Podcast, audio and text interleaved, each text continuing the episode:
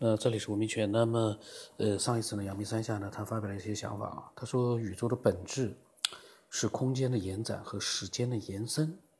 延展和延伸呢，就是一个增熵的过程。熵呢，就是混乱值。宇宙越膨胀，越古老，越混乱。所以呢，宇宙如果想平衡的存在，就必须不断的包容这些增加的熵。很多新生的事物，在它新生的时候呢，都是增加的一个。这个这个突然之间这个字我不认识了，一个就是说，呃，我就把它先读成多余的数据吧。那个就是三点水就是沉，三点水去掉了之后，那个是不是还读乘？我一下子糊涂了。那么他说都是商，这个是没有文化呀，因为有很多字突然之间一眨眼之间，我一下子不知道该怎么读了。然后有很多字我以前啊。从上学到后来，我一直都这样。有很多字我不认识，我就读它的偏旁。但是后来我发现，有很多字呢是读偏旁是没问题，有很多字呢跟偏旁完全就是没关系。但是你平时你知道它的意思就可以了。可是，在录音的时候，就像录那个收藏古玩一样的，很多字你根本就是冷僻的嘞，你根本不认识的。你哪里知道它叫读什么呀？今天知道了，明天又忘掉了，因为那个太冷僻了。那这个呢，就是我是读。但是这个不是读成吧？应该，我到时候查一查啊。嗯，冗余数据我查过了，反正呢就是多余的意思嘛，就是在他新生的时候呢，都是增加的一些多余的数据。那个字是读冗啊，就是去掉三点水之后的，就是成去掉三点水之后是读冗，因为这个词呢，平时呢就是说。去读它的可能性极小极小，所以呢，读音一下不知道了。我相信也有一些人可能跟我一样，这个字不要读成啊，读冗冗余数据。嗯，他说呢，都是伤，看上去呢都是多余的错误，所以呢，说不能学会容忍混乱值的增加，就是在自杀。不是自杀呢，也会生不如死，把自己逼疯。因为宇宙呢是其小无内，其大无外的，所以你能想到的可能性在宇宙当中都是会产生的。今天你没遇见鬼，可能说明你运气好，也可能说明宇宙当中暂时没有鬼。但是根据真商的理论，只要你能想到的东西，总有一天必然在宇宙当中出现。只要你能想到的东西，总有一天必然在宇宙当中出现。他说一不小心，他说又发现自己高明了不少，这样下去会不会成神呢？然后呢，他隔了一段时间之后呢，嗯，他发了一个就是文章啊，说是重磅，呃，蛰伏三十年，华中大罗俊院士团队测得最精确的万有引力常数。这个呢是一个顶级杂志《自然》杂志，呃，发表的一个重要的一个成果。就是万有引力常数呢，它的最精确值呢被测出来了。这个是牛顿万有引力，这个呢具体呢大家去可以去搜索了去看一看，因为呃这个都很难去那个。然后呢他说呃二幺幺九八五呢都是在扯淡。我发现阳明山下有时候发的那个这个粗话还挺多的啊。然后他说呢，他说刚才发的那个新闻啊，他说文科生觉得这个新闻值得怀疑。他据他所知，微粒微观的粒子不受什么万有引力支配，只受普朗克常数的支配。再者，自从有了相对论，好像万有引力这个提法已经不算是科学理论了，只有时空的扭曲，没有万有引力。就像是睡在柔软的床垫上的甲和乙，因为甲的质量大，把床垫压了个大坑，所以乙呢就滚向了甲。甲乙之间可能没有任何的作用力，所以两个天体之间的所谓万有引力的大小，取决于天体的质量和压下去的坑的大小。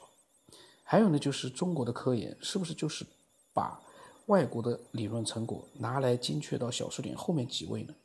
他说，如果真是那样的话呢，伟大复兴估计不是很容易看得见。他说，这是他的写的评论。呃，阳明山下可能在网络里面经常会看一些科学的这样的一些文章，然后会做一些自己的评论。这是一个科学爱好者啊，这是一个真正的科学爱好者。嗯，他呢也会瞎扯，但是呢，他也会自己留一些自己对科学上面的一些了解之后呢，得出来的一些这个自己的想法。他呢，主要呢是看那些跟在后面评论的傻叉，还有一群被核心价值观洗脑的，发了一个猪的这样的一个头像。嗯，确实呢，有的时候啊，当你在网络里面看那些评论的时候，你会发现。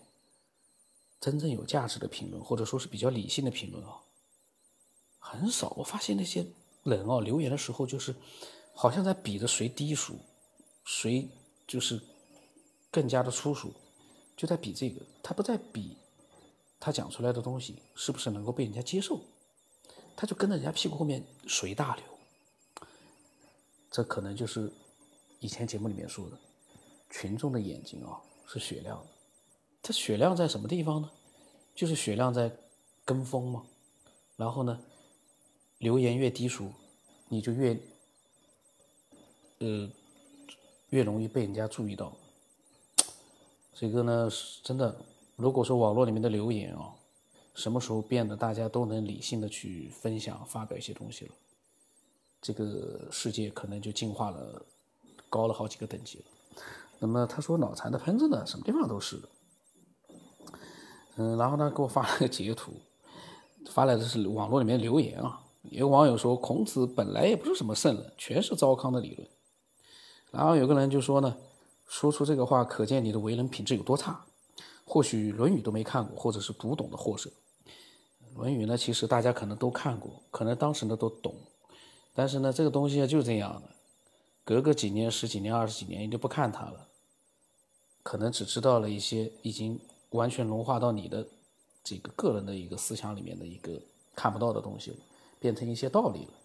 那说句实话，你也不能去说人家没有看过或者说读懂。蔡瓦又不是看得懂的、读得懂的那个小学生，他们在背的时候、念的时候，他们是最清楚的。二十年之后呢？其实那个看懂、读懂都不重要，关键的是你吸收了多少到你的思想里去。然后呢？有个人留言说：“几千年前的东西，仍仍然有人在招魂，明智永不开。”嗯，然后又有网友立刻在下面说：“孔子是几千年的圣人，经经经过了多少的风雨都不倒，都叫你们这些无知的小辈挑起毛病，可笑可笑。”有个人就说了：“他说你是个傻子吧？你以为你现在很聪明？你觉得你开化了吗？愚不可及。”这个呢，就是什么呢？一个思想不是说他几千年之前的就落伍了，几千年之前的思想，你都没有办法去超越，你还有资格去瞧不起人家几千年前的那种思想家吗？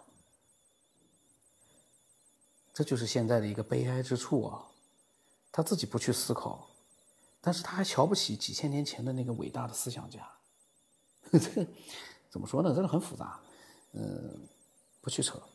然后呢，他说不要生气，可能是不是哪天我又发了个截图啊，讲了一下自己的想法，呃，其实我也没有生气，我根本就完全没有任何的一个生气的情绪，但是不知道为什么，我只要发表一些自己的想法，就会有人觉得我生气了，因为那个朋友圈啊，就是青城太子的这个科学边缘的这个朋友圈啊，这微信的朋友圈，我呢会把一些真实的想法放进去的，就只是我的一个表达的一个想法。跟情绪没有关系，呃，但是呢，他呢是，可能是作为一个劝解，可能他以为我生气了，所以他呢发了一些这样的一些想法过来，想平复一下我的情绪。然后他说，没有信仰和敬畏心的民族会越来越悲哀的，上天不会饶恕他们的，不要和他们置气。百分之九十九以上的人都只信钱，而且注定一辈子没有钱，都是一群注定灵魂无处安放的可怜虫，所以他们需要喷点东西出来证明自己的存在，惹他们你就输了。然后呢，他他说他今天特意看了一下央视的面对面讲传销的，其中有一点印象深刻，有一个人啊打入传销组织，帮助警察捣毁了一个传销窝点，当那一帮传销的小年轻被警察救出来之后。对那个卧底的小年轻呢，并不是很感激，而是愤怒，觉得他捣毁了他们的梦想。他就是阳明山下突然意识到，传销猖獗的原因并不是一个经济问题，而是一个信仰危机。其实传销和传教是一回事。然后传教的人说呢：“来吧，我们一起向上帝祈祷，我们就会被上帝赐福赐福。我们一起向佛祖祈祷，下辈子我们就能投身到极乐世界。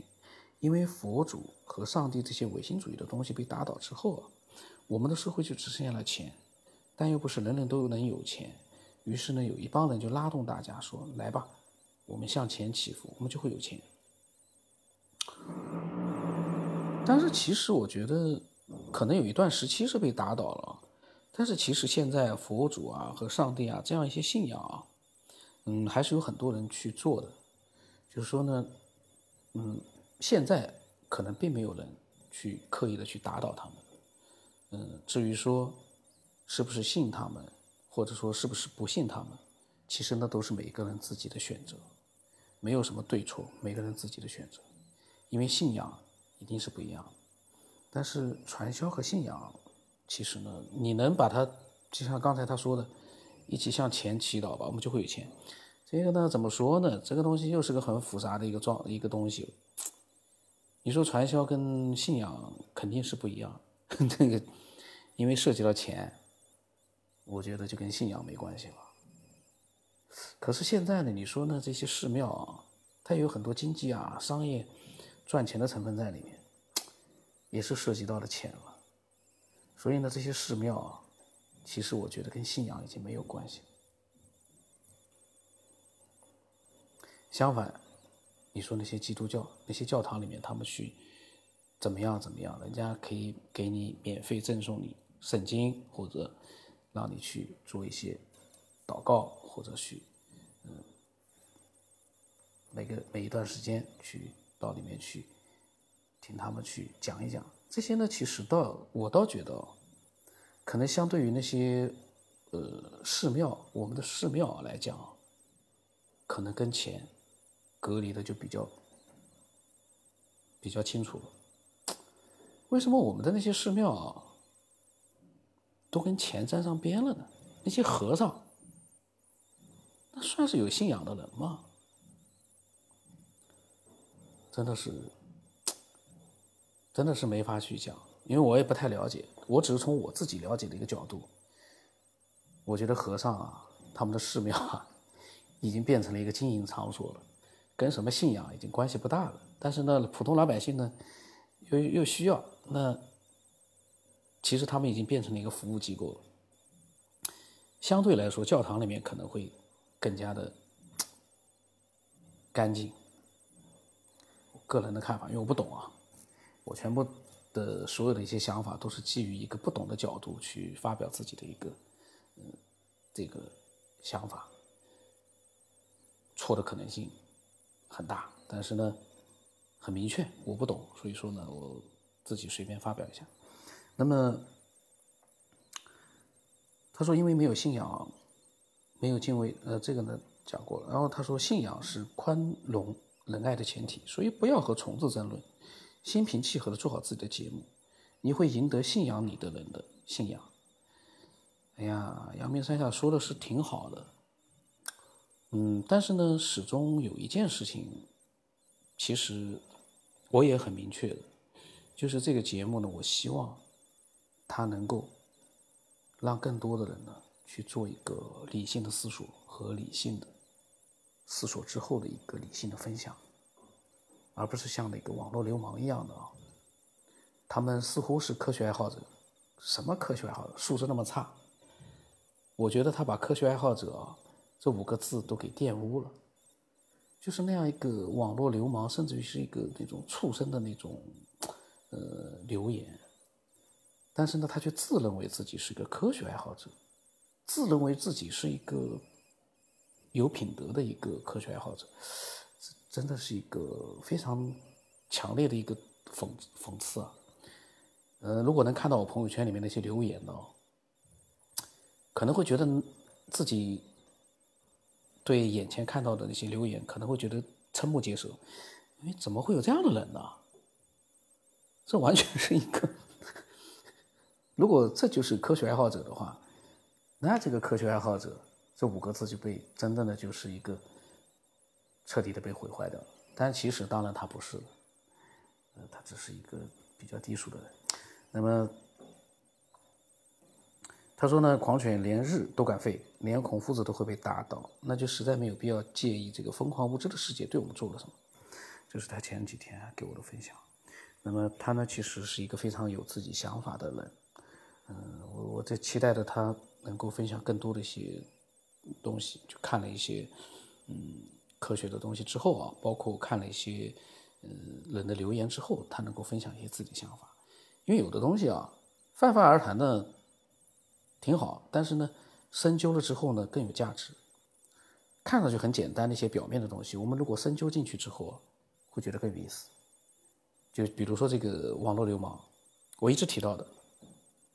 看上去那个留言很低俗，不堪入目，但是你深究进去的话，你会发现人性就很嗯很很让人去研究的一个点就是，人在不同的环境里面，他的表现为什么是有那么大的一个差不一样的地方？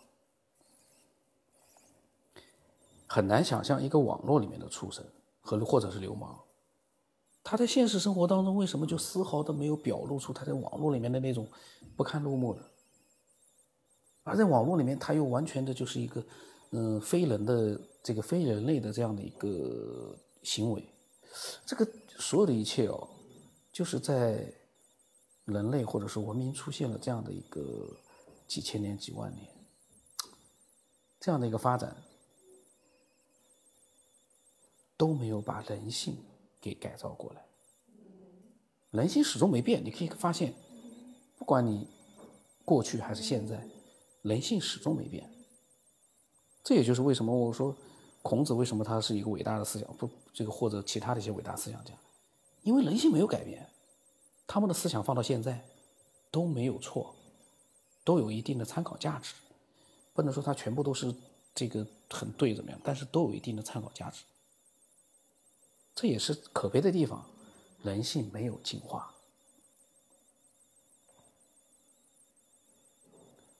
那么这个很复杂。那么这个，嗯，阳明山下呢，他期待他做更多的分享。那么，嗯，欢迎更多的一些了解这个节目的人啊，添加我的之后啊，嗯，做一些自己的一些思索和分享。嗯，那么也希望大家明白一件事情啊，就是新的听众啊。我做这个节目，呃，告诉大家微信不是为了跟大家去，嗯，聊天。我缺乏聊天的人，或者说是我想跟大家去互相沟通一些什么样的一些东西。我希望我们保持一个就是各自分享的状态，这才是最理性的。因为我没有那个时间和精力哦，去，那是一个精神分裂的状态，跟不同的各种各样的陌生人。因为有些新的听众加了我之后，我们肯定是陌生人，完全不了解，跟不同的陌生人去做各种各样的一个聊天的，不是我能做得到的，我做不到，我也没那个时间。嗯，所以呢，希望大家能够明白到这一点，因为我不是为了聊天，嗯，才公布这个微信号的，我是希望能够让你的嗯想法被更多的人听到，然后呢，我们一起出现一个。这个思想上的一个碰撞，这才是目的。那么今天就到这里了。